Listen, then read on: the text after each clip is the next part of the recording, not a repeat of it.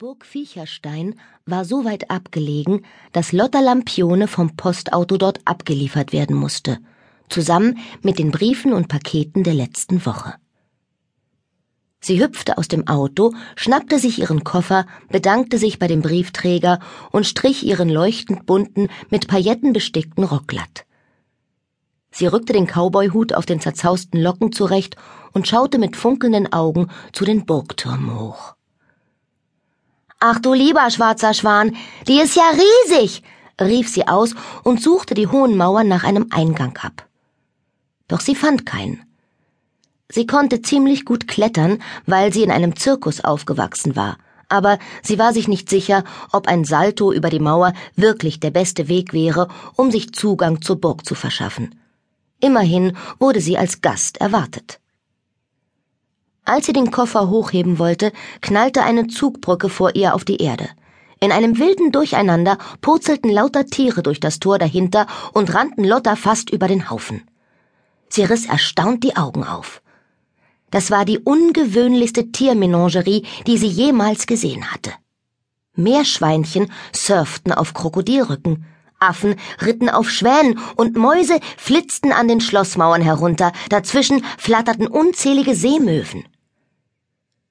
Während die Tiere sie mit einem wilden Willkommensgruß von Abschlecken, Schubsen, Kreischen und Quietschen umringten, tauchte eine kuschelig aussehende Frau auf, die Lotta umschlang und hoch in die Luft hob. Wo war sie hier nur gelandet? Willkommen auf Burg Viecherstein. Komm mal rein, Lotta. Ich bin Mrs. Specker, rief Mrs. Specker, scheuchte ein paar Vögel sowie einen Affen aus dem Weg und stieg über einen kleinen Bären. Lotta nahm ihren Koffer und folgte ihr über die Zugbrücke in den Rittersaal der Burg. Mit eingezogenen Köpfen stiegen sie eine enge Wendeltreppe hinauf, die in den Rittersaal führte, wo auf einem riesigen Holztisch ein Festmahl der köstlichsten Speisen auf sie wartete. Setz dich ans Feuer, Herzchen. Ich geh die Jungs holen, sagte Mrs. Specker und griff nach einem altmodischen Megafon. Dann stieg sie auf eine Kiste und streckte den Kopf aus dem Fenster. Essen! schrie sie. Mrs. Specker war die Haushälterin auf der Burg.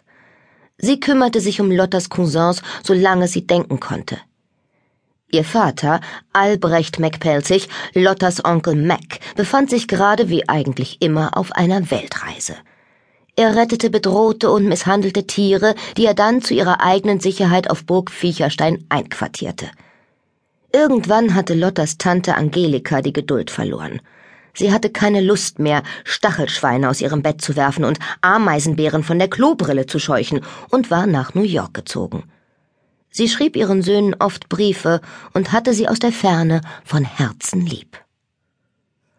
Nun kamen zwei Jungen hereingerannt und ein dritter purzelte kopfüber durchs Fenster. Lotta kicherte und grinste erfreut. Lotta, das sind deine Cousins, Magnus, Cosmo und Piep. Dies ist Lotta, stellte Mrs. Specker sie einander vor.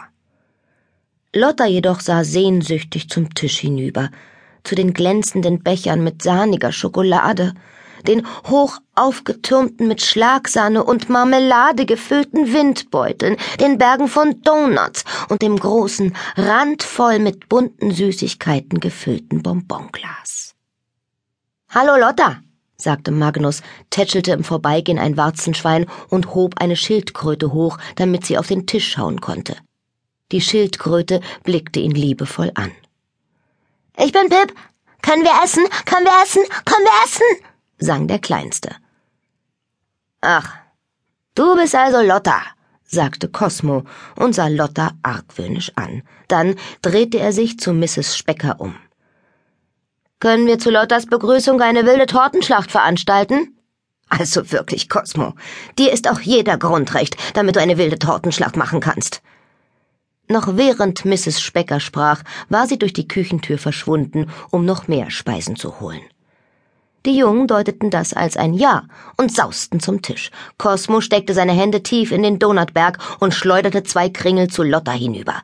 Der erste traf sie seitlich am Kopf. Marmelade tropfte ihr ins Ohr und rann an ihrem Kinn hinunter.